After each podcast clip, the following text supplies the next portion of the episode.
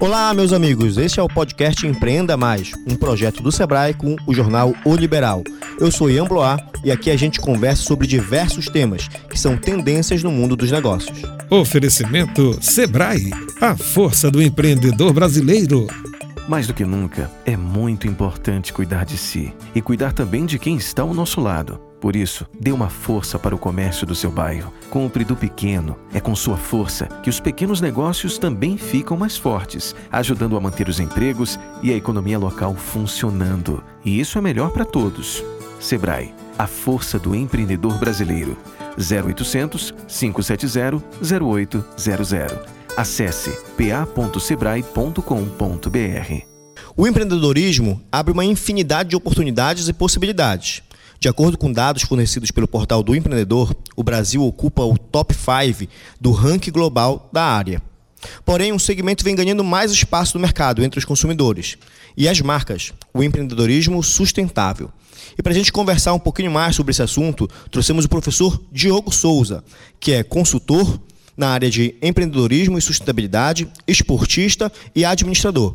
Seja muito bem-vindo ao Empreenda Mais, professor Diogo.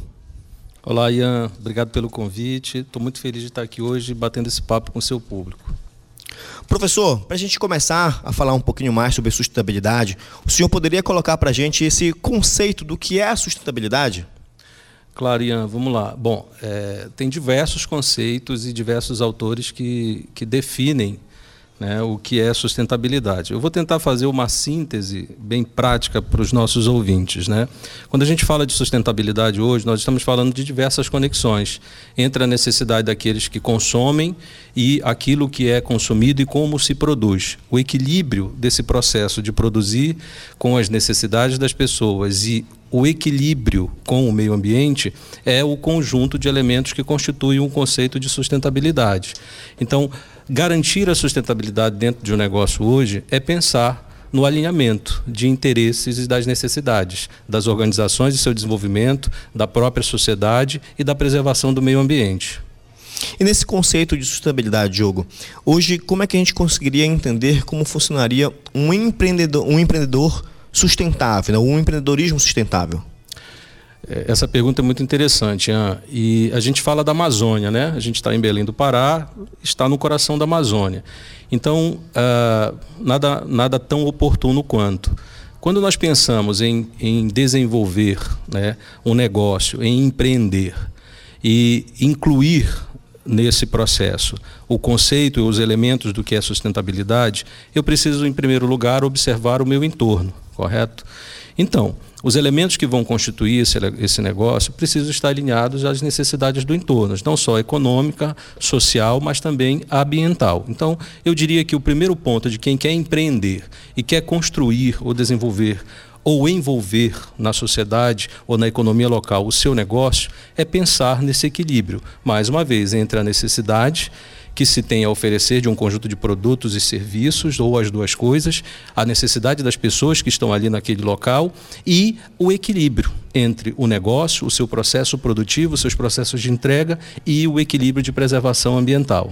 Então, quando a gente fala num negócio sustentável, esse empreendedor ele não está focado exclusivamente na prática sustentável, mas também numa rentabilidade baseada nessa sustentabilidade?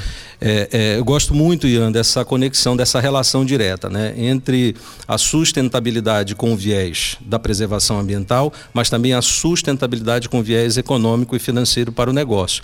Esse equilíbrio ele é fundamental. E por isso é tão importante é, esse negócio ser desenvolvido com o viés da preocupação da preservação ambiental. Mais uma vez, nós estamos na Amazônia. Hoje nós temos a maior biodiversidade do planeta. Né? E isso significa, em termos de, empreende, de, novos, de possibilidade de novos empreendimentos, uma infinidade de chances que nossos empreendedores locais têm de explorar essa biodiversidade. É claro que nós precisamos pensar que para desenvolver essa biodiversidade, nós precisamos desenvolver também a biotecnologia, nós precisamos de conhecimento específico para isso. E é exatamente isso que vai garantir para esses novos negócios que pretendem desenvolver-se de maneira sustentável também vai garantir a sua sustentabilidade econômica. Todos os mercados mundiais estão de olho na Amazônia, portanto, estão de olho também em tudo que nós estamos produzindo e realizando na Amazônia em termos de negócio. Num outro momento, a gente pode discutir como isso tem a ver também com a expansão da nossa fronteira econômica aqui na Amazônia, especialmente, por exemplo, no Pará, com os diversos mercados globais. E isso também é um elemento que tem que ser levado em consideração se nós queremos sobreviver, se nós queremos ter sustentabilidade econômica e financeira nos negócios na Amazônia a gente vê diversas áreas da sociedade falando sobre sustentabilidade. A gente vê muito hoje a parte da engenharia nos projetos sustentáveis, é, reutilização de água, reutilização da energia solar, entre outros, para não ser taxativo em relação a, a isso. E a gente começa a falar muito do empreendedorismo verde. É, o que, que, tu vê em relação a essa questão do que seria esse empreendedorismo verde e como essas áreas da economia estão se desenvolvendo com essa pegada da sustentabilidade? Até porque a gente tem visto muitas grandes nacionais tratando desse assunto, sim, também pela pegada em relação à questão dos desafios da nossa Amazônia, dos desafios do nosso clima, mas também com uma pegada comercial aí, né, Diogo? Sem dúvida, Ian. É, Gostei quando você traz essa reflexão a respeito de algumas áreas que têm pensado na perspectiva da sustentabilidade. Veja, se você parar para observar, e nós que somos professores também, e transitamos em diversos cursos, né? desde os cursos da área de saúde, a engenharias, a administração, a contabilidade, enfim, é, nós fomos é, praticamente vivenciamos processos de aprendizagem que nos ensinaram a construir na natureza e não com ou para a natureza. Né? É, isso, isso não é uma, um, um, apenas um, é, um discurso com viés de preocupação no equilíbrio ambiental ou, na, ou em combater os elementos da crise climática. Mas é algo extremamente prático na cabeça de quem pretende empreender e garantir esse equilíbrio sustentável em termos econômico, social, ambiental. Veja, o que garante legitimidade para o negócio é exatamente o equilíbrio hoje de uma sociedade que, tem, que cada vez mais tem consciência daquilo que quer, que quer consumir da relação que ela quer ter com as empresas e com as marcas que ela consome. E isso tem levado, portanto, as organizações a perceberem que, como elemento básico da sua estratégia de legitimação e consolidação da sua marca no local, naquele determinado território, ou país, ou região, é preciso compreender como dialogar com essas diversas falas, com esses diversos olhares que têm emanado da sociedade. E, mais uma vez, o grande desafio é como construir um modelo de negócio que, de fato, esteja alinhado com uma pluralidade. Ou seja, compreender as diversas demandas né, que um empreendedor precisa né, contemplar na concepção do seu negócio, estar no leque dos principais elementos estratégicos para se desenvolver um negócio. E aí eu queria ir um pouco além. Ian. Você falou da preocupação de diversas empresas em incorporar esse conceito, mas não o conceito, mas as práticas também ao seu cotidiano. Então você começa essa transformação é, de dentro para fora. É preciso que essa nova mentalidade ela seja trabalhada num processo de aprendizagem organizacional com os colaboradores da organização porque eles que cotidianamente pensam, criam, co-criam, desde o design da marca, desde o design de um produto, desde as funcionalidades, desde a experiência que vai ser desenvolvida da experiência de consumo. Portanto, esta mentalidade, a partir de um processo de aprendizagem organizacional, ela começa a desenvolver uma nova cultura tá, de desenvolvimento de negócio dentro dessas organizações. E, mais uma vez, isso não nasce ah, aleatoriamente, isso nasce a partir de um diálogo com essas diversas partes que compõem a economia, sociedade, meio ambiente, as outras empresas. Então, um outro elemento muito importante para garantir não só a incorporação da, da, do conceito de sustentabilidade de negócios ou sustentabilidade ambiental é também compreender que nós precisamos viver num processo novo de cooperação e não mais de competição. As organizações, no seu determinado local ou espaço, precisam aprender a cooperar. Isso também é um elemento que garante a sustentabilidade do negócio.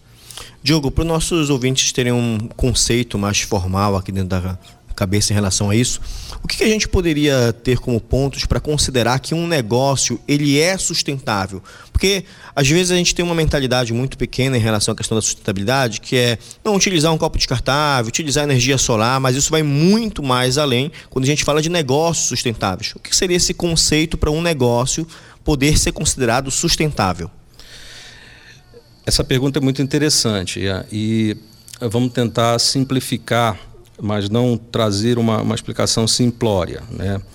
O economista indiano Pavan Sukhdev, é, no livro Corporação 2020, ele um dos elementos muito interessantes que ele reforça é sobre a importância e o papel das organizações para a construção de uma nova lógica de desenvolvimento dos, dos negócios, dos modelos de negócio e da própria relação dessas organizações com a sociedade. Tá?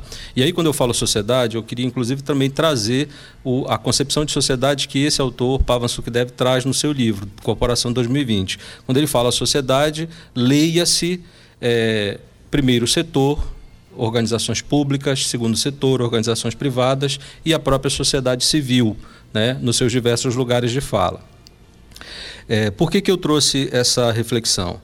Porque nós precisamos entender que é, iniciativas como adotar é, um copo feito de material biodegradável, é, mudar pequenos hábitos na nossa, no nosso cotidiano doméstico, né, como a compostagem, a, a, a, a, separação do lixo orgânico, do lixo reciclável.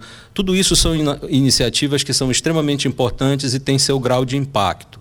Mas nós precisamos compreender que nós vivemos em uma geração é, cujas pesquisas científicas demonstram claramente que o homem tem tido um papel extremamente relevante no agravamento da crise climática. Né? É, quando a gente trata desse tema, às vezes fica difícil a gente compreender no nosso imaginário mais cotidiano. Mas é, você que nos ouve, é, imagino que de diversos lugares desse Brasil, pode observar uma série de mudanças é, no clima, né? na própria organização dos espaços públicos, no, no próprio modelo de, de, de, pensar o desenvolvimento urbano, é, que vem sendo impactado por esse efeito que tem sido um efeito negativo da presença ou da ação do homem. E, veja só, a ação empreendedora ela não tem que ser vista como uma ação negativa, mas a ação empreendedora, de tempos em tempos, precisa rever o seu modelo de concepção. E nós vivemos num momento onde ou nós desenvolvemos negócios com vieses sustentáveis, mas não apenas o viés da concepção teórica ou da concepção filosófica, mas com ações práticas do cotidiano das organizações. Se você vai abrir um restaurante, quais são os elementos que você pode é, incorporar nesse restaurante, por exemplo, que garantam uma produção mais sustentável. Você pode, por exemplo, como uma cidadezinha de Belém, que 90% de Belém é área rural, explorar, por exemplo, todos os elementos de agricultura familiar, de agricultura orgânica que tem em nossas mãos, à disposição de um chefe de cozinha. Você pode adotar materiais biodegradáveis para fazer a higienização da sua cozinha. Você pode adotar um cardápio que esteja muito mais alinhado às estações do ano com relação a, a, a frutas da temporada, né? ou a, a, qual é o tipo de peixe daquela temporada e, e etc. O que eu quero dizer é que, além da adoção de mudanças de hábito, nós podemos também adotar a, a, o, a grande mudança impactante, que é, são negócios que, na sua concepção, começam a pensar também e não apenas aquele negócio contribuir de forma positiva para a preservação do meio ambiente ou para o equilíbrio ambiental, mas que ele também estimule novos ecossistemas econômicos, novos ecossistemas de negócio, novos empreendimentos ou processos de empreendimentos que também vão incorporar essas práticas, correto? Quando você fala já para te devolver a palavra, na concepção desses negócios, um outro elemento extremamente importante é o que nós chamamos de cadeia de valor. Eu dei um pouquinho de exemplo. Então, se eu resolvo, por exemplo, abrir um restaurante, nessa concepção da cadeia de valor desse restaurante podem estar agricultores familiares. E aí nós temos, ah, faço questão de falar isso, nós temos um movimento extraordinário crescendo na Amazônia, no país como um todo, de mulheres empreendedoras né, que hoje produzem alimentos, que hoje produzem é, é, uma diversidade de produtos e serviços que podem ser incorporados de maneira mais efetiva nessas cadeias de valores. Então, a cadeia de valor precisa estar constituída de outros empreendimentos que também, na sua concepção, incorporem as práticas sustentáveis. E eu te devolvo a pergunta, já te fazendo uma provocação, para a gente fechar esse papo falando de ecossistemas de impacto e de empreendimentos regenerativos ou negócios regenerativos. Diogo, já nessa pegada que tu coloca aí, para a gente finalizando o nosso bate-papo de hoje, desse podcast, é a nossa economia, o formato de economia e de sociedade econômica que nós temos hoje, ele está preparado já para esse empreendedorismo sustentável? Eu adoraria dizer, Ian, com toda a convicção que sim, tá? mas é, não por quê? Ah, primeiro lugar, para que a gente ah, de fato dê oportunidade desses empreendimentos né, se desenvolverem a partir dessa nova perspectiva de sustentabilidade, economia regenerativa, eu preciso ainda discutir e fazer mudanças substanciais no nosso marco regulatório. Então, nós precisamos de leis que garantam que esses negócios é, tenham de fato a oportunidade de se desenvolver, desde a estrutura de tributação, de, é, de fiscalização, de parametrização, que facilite a, o próprio desenvolvimento desses ecossistemas e cadeias de valor. Né? Então, por esses elementos e outros que nós não vamos ter tempo aqui de explorar, eu diria que não. Tá?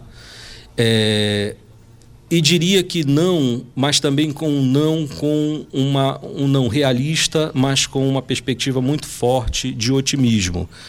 É, é preciso ainda é, levar esse debate e esse debate não pode ser feito unilateralmente por, por apenas uma parte da sociedade ou, ou, ou apenas um, um, setor da sociedade, ou público, ou privado, ou terceiro setor. Ele precisa ser feito de forma sistêmica por todos os setores para ganhar força, para ganhar volume, para ganhar escala e para ganhar de fato um movimento de transformação real que permita que seja impactado na discussão das novas leis, desse novo marco regulatório, mas também que crie uma nova mentalidade na hora de você pensar o seu negócio. E eu vou, vou dar um exemplo simples. Durante muitos anos, nas últimas décadas, quando nós pensávamos em empreender, nós pensávamos logo na perspectiva da competição.